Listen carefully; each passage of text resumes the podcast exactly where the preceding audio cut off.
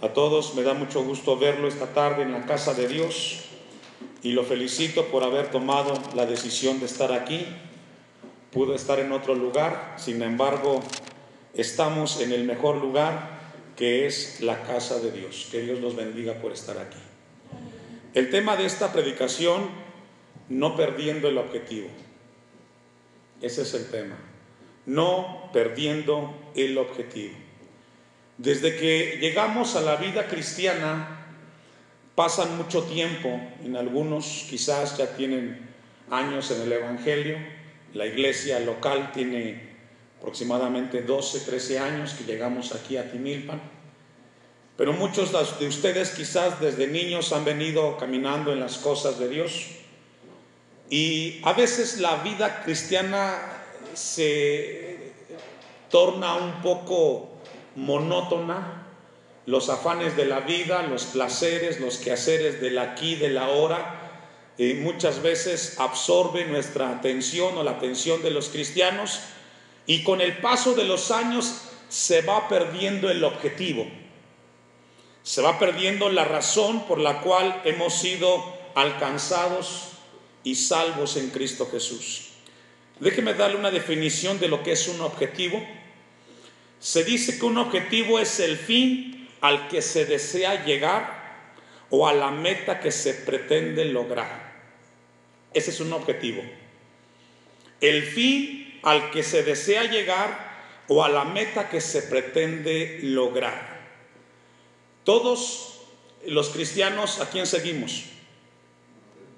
A Jesucristo, ¿cierto? Él es nuestro maestro. Y nuestra meta o nuestro fin ¿Cuál es? Llegar a ser a la imagen de Cristo, ¿cierto? Que nuestro carácter vaya siendo transformado todos los días, de tal manera como el canto que contamos, que menguemos y qué? Y que Él crezca, ¿cierto? Bueno, ese es el objetivo del cristiano, vivir en la voluntad de Dios. Pero con el paso del tiempo, eso se va perdiendo. Yo le hago una pregunta a usted. ¿Es así realmente en su vida como vive hoy el cristianismo? ¿O cómo vive su cristianismo el día de hoy? Que Cristo crezca en su vida y que nuestro yo mengue o se ha invertido. Y ahora buscamos que seamos nosotros los protagonistas y que Cristo cada vez desaparezca más en nuestras vidas. He escuchado a veces algunos cristianos que dicen, Cristo va conmigo. Cristo me acompaña en mi diario vivir. Y a veces se piensa que Cristo, cuando hablamos de esa manera, pensamos que Cristo está a nuestro lado, ahí, como una estatua que cuando le pregunto me contesta, cuando le digo me responde. Y pensamos que Cristo es esa figura pasiva que no se mueve hasta que yo le dé permiso. Es un pensamiento equivocado.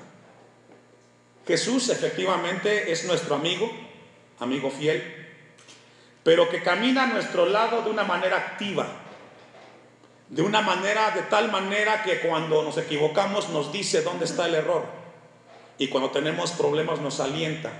Es decir, Jesús es una, una figura, un ser, es Dios que activamente nos está motivando y nos está llevando para que su nombre sea glorificado. ¿Cuántos son amigos de Jesús? ¿O a cuántos les gusta que Jesús sea su amigo? Entonces, hoy Dios quiere hablarnos a nosotros de, de, que Jesús es más que un compañero, es alguien que nos dice dónde estamos equivocados y cómo Él quiere cambiar nuestras vidas. Dejo un apartado allí en Lucas, vamos a ir a un poco de introducción. Vaya conmigo a Mateo 16, 23. Mateo 16, 23. Por diferentes razones los cristianos somos distraídos del objetivo principal por el cual fuimos alcanzados. Vuelvo y repito, hay diferentes circunstancias y distracciones que nos alejan del objetivo. Antes de que leamos el pasaje, Dalila fue un objetivo o fue una persona que distrajo a quién? A Sansón y lo sacó del propósito de Dios. Y cuidado a los varones, que no vaya a ser Dalila la que te aleje del propósito de Dios.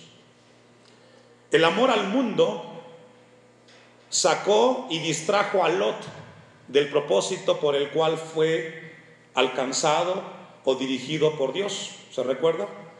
Estaba Lot con su tío Abraham, ¿sí? ¿Está conmigo? Y fueron, y después de un tiempo hubo diferencias entre el sobrino y el tío, hubo pleito entre los pastores del sobrino y el tío, y el tío sabiamente se acercó con Lot y le dijo, sobrino, no podemos seguir peleando, no es bueno.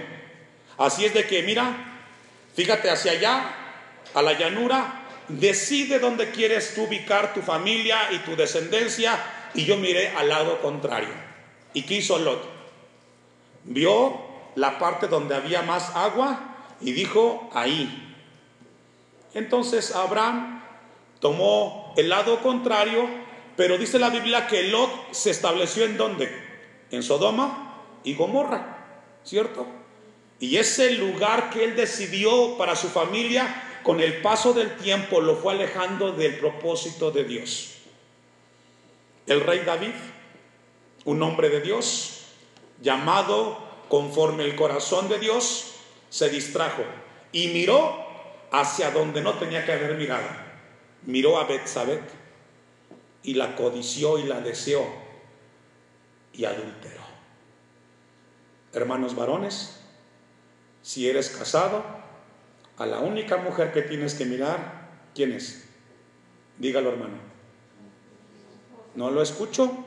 ¿Lo duda? Esa es la mujer que Dios tiene ahí con usted, hermano. Usted decidió estar con ella o le pusieron una pistola. Usted voluntariamente dijo, me quiero casar con ella. Nadie lo obligó. Así es de que David miró a la mujer ajena y después de que adulteró, ¿qué hizo? ¿Cometió qué? Asesinato y mató al esposo, mató a Urias, ¿cierto? Así es de que un pecado te lleva a otro. Tengamos cuidado. El amor al dinero, ¿a cuánto les gusta el dinero? El amor, el amor al dinero hizo que Judas traicionara al maestro. Y mucha gente por amor al dinero traiciona a Jesús. 30 monedas de plata fue el precio de la distracción de Judas. Marta y María, hermanas de Lázaro, ¿se recuerda de ellas? Después de que eh, Jesús llega a la casa de ellas, Marta se distrajo y lejos de aprovechar la oportunidad de que Jesús estaba en casa, ¿qué se puso a hacer? Los quehaceres de la casa. Y así hay muchas personas que se distraen y pierden el objetivo de la vida cristiana. Se olvidan de que hay algo más importante que el aquí y el ahora y que Jesús hoy quiere recordarnos que no perdamos el objetivo. Dice Mateo 16, 23. El contexto aquí es de que Jesús va hacia Jerusalén.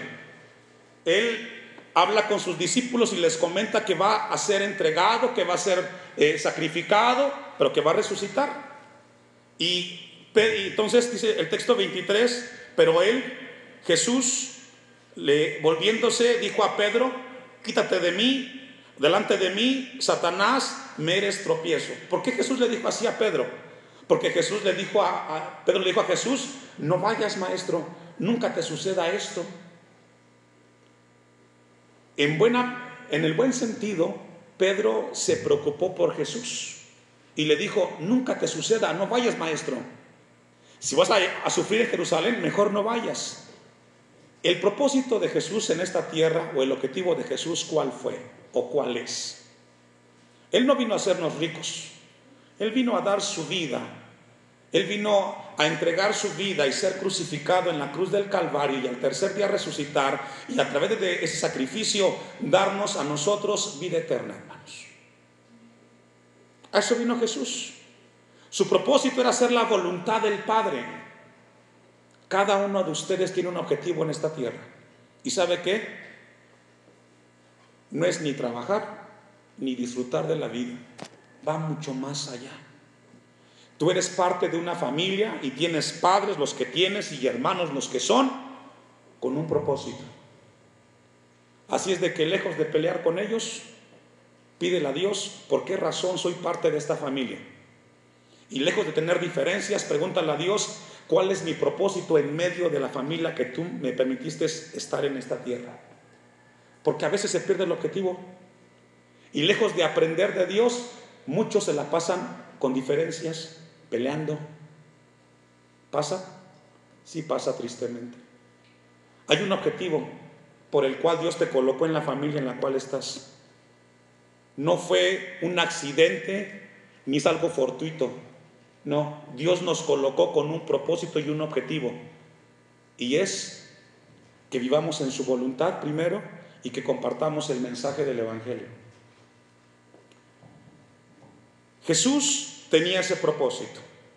Mateo 6:33, búsquelo conmigo.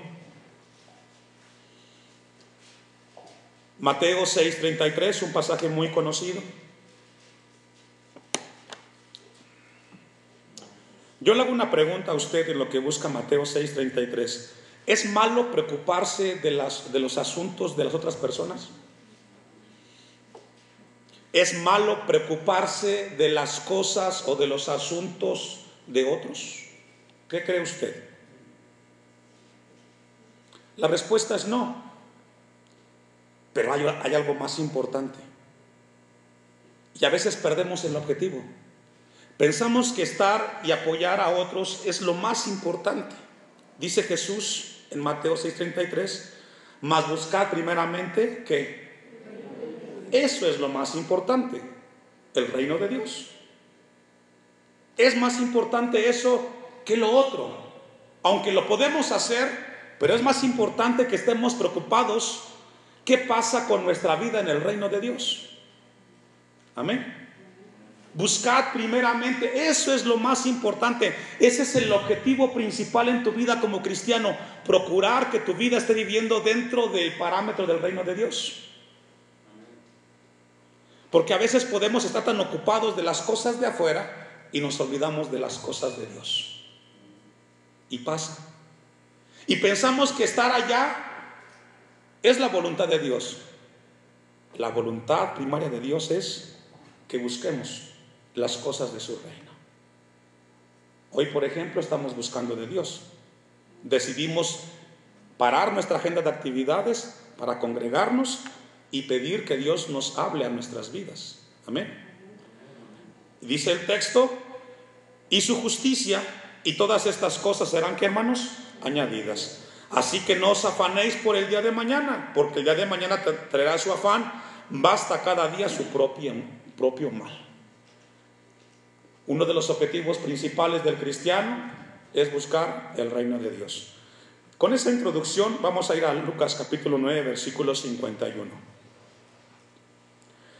Jesús, eh, según el Evangelio de Lucas, estamos seis meses antes de que Jesús sea sacrificado. Jesús se dirige hacia Jerusalén, pero antes de llegar a Jerusalén hace un alto y quiere estar en Samaria. Dice el texto 51, cuando se cumplió el tiempo en el que había de ser recibido arriba, ¿recibido en dónde? Arriba. ¿Qué significa que Jesús estaba cerca de terminar su propósito? Él nunca perdió de vista su objetivo. Él siempre permaneció fijo en aquella razón por la cual vino a este mundo. Hermanos, iglesia Hashem, no perdamos el objetivo por el cual fuimos alcanzados. Usted fue alcanzado por la gracia de Dios y alcanzó la salvación por su misericordia, no para que viva como usted quiera vivir su vida, sino para que vivamos una vida con un objetivo. Y es de que reflejemos a Cristo en nuestros corazones. ¿Cuántos dicen amén? De ser recibido arriba, afirmó su rostro para ir a Jerusalén. Y podemos imaginar esta escena Afirmar el rostro significa cobrar o tomar valor.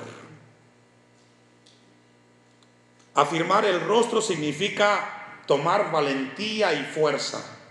Así como cuando usted dijo en, algún momento, frente a la que hoy tiene como esposa, ¿te quieres casar conmigo? Para decir eso se requiere qué? Valor y fuerza. Hay que tener valor y fuerza para pedirle a alguien que sea nuestro nuestra esposa en el caso de los hombres. Y también se requiere valor para decir sí o no, hermanas. ¿Sí o no? ¿Por qué? Porque el matrimonio no es un juego. Amén, hermanos. El matrimonio para toda la vida.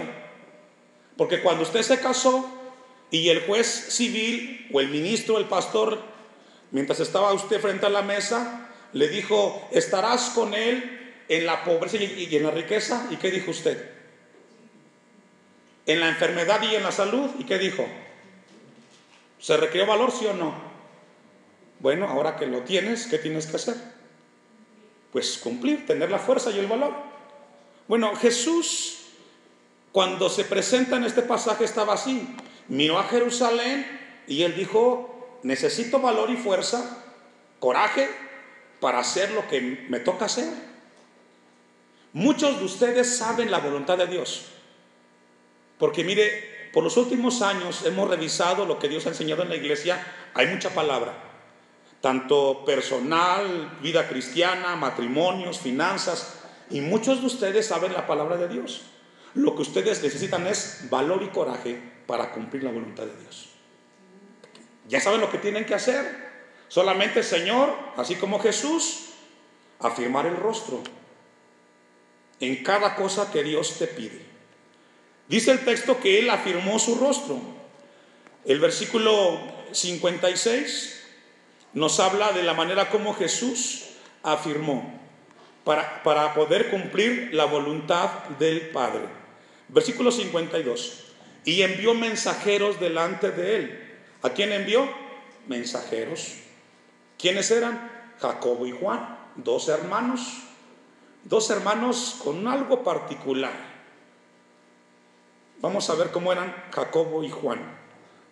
Dice que envió a dos mensajeros. ¿Estos mensajeros qué hicieron? Los cuales qué? Fueron. ¿Qué significa eso? Obediencia. Cuando Jesús manda, ¿qué hay que hacer? Obedecer. A Juan y a Jacobo les pidió que fueran a cierto lugar y ellos fueron. Cuando Jesús te pida algo en tu vida, obedece. Hazle caso a la palabra de Dios porque hay una enseñanza de parte de Jesús. Y entraron en una aldea de los samaritanos para hacerle preparativos. Samaria era una ciudad, o es una ciudad que ya existe, que representa eh, la mezcla de judíos con otras razas, eran mestizos. No eran aceptados por los judíos y viceversa, los rechazaban, que sentían menos. Y Samaria representa esa manera de pensar religiosa fuera de la voluntad de Dios y representa el mundo. Y Jesús quería ir allá, a ese lugar. Dice el texto 53, ¿qué sucedió? Mas no le recibieron. A cada acción hay una reacción. Y frente a cada reacción hay un impulso. No le recibieron porque su aspecto era como ir a Jerusalén. La gente se dio cuenta que Jesús quería cumplir su objetivo. Cada vez que tú quieras cumplir el objetivo y el plan de Dios en tu vida, hay gente que no va a estar de acuerdo. No le va a gustar. ¿Para qué tanto te consagras? ¿Para qué tanto amar las cosas de Dios? Y hay gente que te va a decir, deja de hacerlo. Cada vez que tú decidas servir a Dios con integridad, Habrá gente que se oponga y no le guste, pero hay que seguir a Jesús, hermanos. Hay que seguir a Jesús. Ahora, frente a esta reacción de no recibirlos ahí, los discípulos de Jesús tuvieron que reaccionar. Pero leamos una vez más el texto 53. Mas no le recibieron porque su aspecto era como de ir a Jerusalén. Esa frase ir a Jerusalén representa que Jesús cumpliría el objetivo. ¿Y cuál sería? Entregar su vida, sería sacrificado e iba a resucitar. ¿Y a dónde ascendería? A los cielos, al Padre. ¿Qué significa? Que cumpliría su propósito. Hermanos, iglesia Hashem, hoy Dios nos recuerda que tenemos un objetivo que cumplir.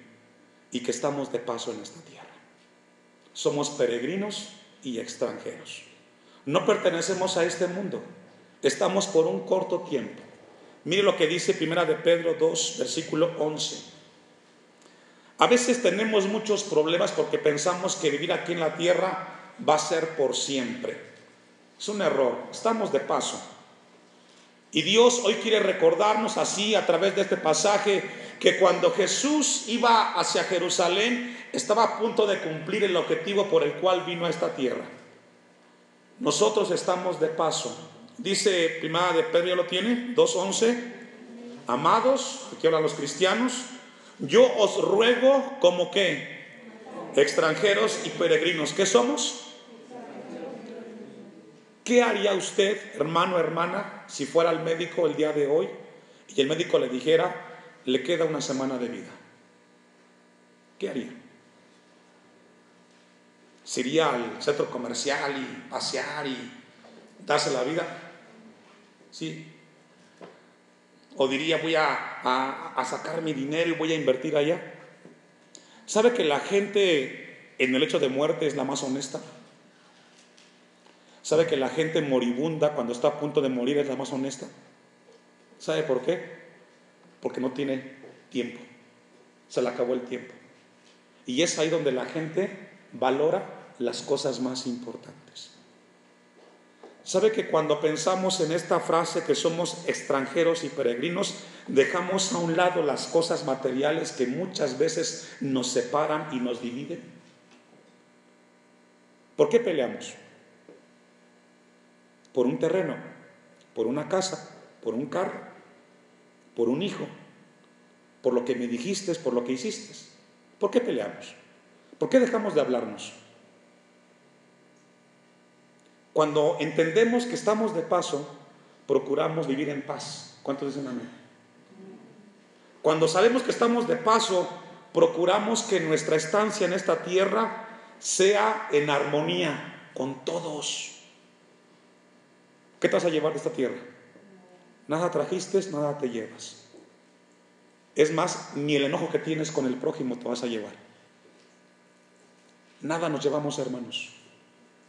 Cuando Dios nos recuerda cuál es nuestra posición de peregrinos y extranjeros, tenemos que mirar un objetivo. Estamos de paso. ¿Quieres tener tú la razón? Ten la razón. No pasa nada. Jesús dijo, si te piden la capa, dáselas. ¿O no? Si te golpean, pon la otra mejilla. Hermanos, estamos de paso. Dice el apóstol Pedro, que os abstengáis de los deseos carnales que batallan contra el alma. Y cierto no. La carne te dice, ¿para qué vas al templo? Vete a otro lado. ¿Y qué dice el Espíritu? Congrégate. Escucha la palabra de Dios. Y muchos de ustedes tienen ese problema y esa batalla todos los domingos. ¿Voy o no voy? Hay una lucha, la carne quiere recrearse, la, carne quiere estar lejos de Dios, pero el Espíritu quiere escuchar la palabra de su Señor. Texto 12. Cristianos, mantengan buena vuestra manera de vivir entre los gentiles. Ese es un objetivo. Mantengan buena vuestra manera de vivir entre los gentiles. ¿Cada cuándo? Todos los días. Para que en lo que murmuran de vosotros como de malhechores glorifiquen a Dios en el día de la visitación. Volvamos a Lucas, capítulo 9, y leamos el texto 54. Lucas 9, 54. ¿Ya lo tiene? Ponga su mirada ahí. Vamos a ver la reacción de los discípulos. Viendo esto, viendo que, que no los recibieron, o sea, los discípulos se dieron cuenta que no les quisieron recibir ahí en Samaria. Viendo esto, sus discípulos, Jacobo y Juan, aquí menciona quiénes fueron, dijeron, Señor, ¿quieres que mandemos que descienda fuego del cielo? Qué hermanos, ¿verdad? Los quieren desaparecer. Que descienda fuego del cielo como Elías y los que hermanos ¿Cuántas veces hemos estado ahí o han estado ahí cuando alguien te dijo algo y te encendiste? La sangre te hirvió y dijiste, no me quedo callado y contesto. ¿Cuántas veces nos metemos en problemas cuando decimos las cosas sin pensar? Jacobo y Juan representan esas personas impulsivas, emocionalistas, que constantemente acción, reacción. Dios nos dio a nosotros dominio propio. Amén. Para sujetar qué? Las emociones y tener control de los impulsos. Pablo dijo, airaos pero no pequéis. ¿Qué significa eso? Se vale enojar, se vale que tengas un malestar, un enojo, pero no te da el derecho.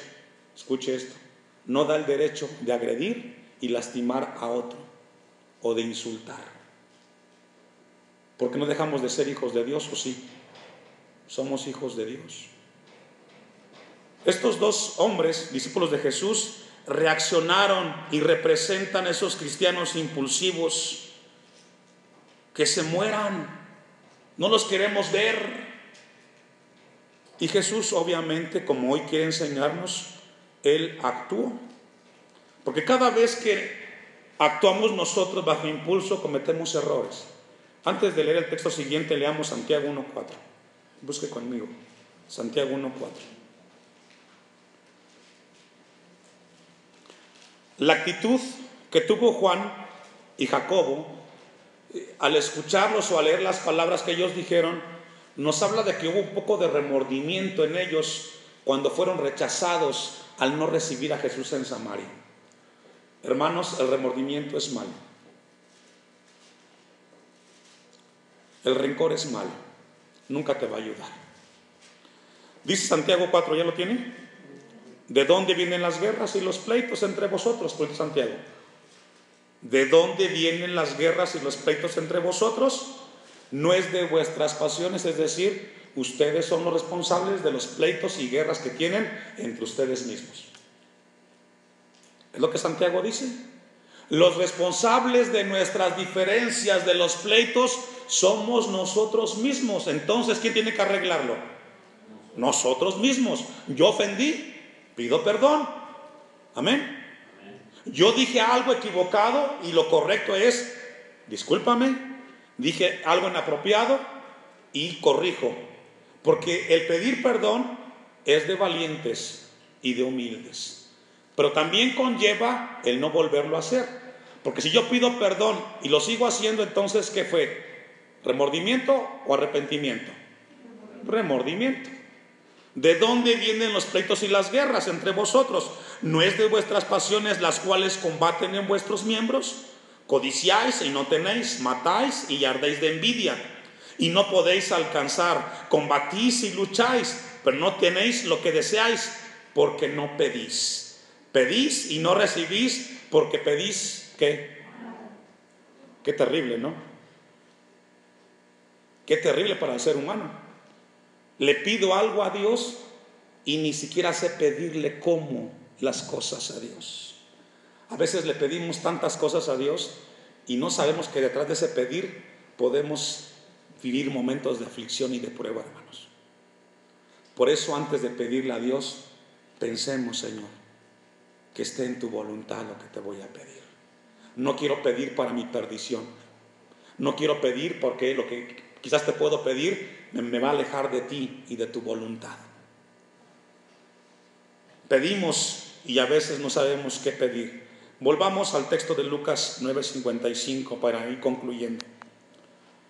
Lucas 9:55.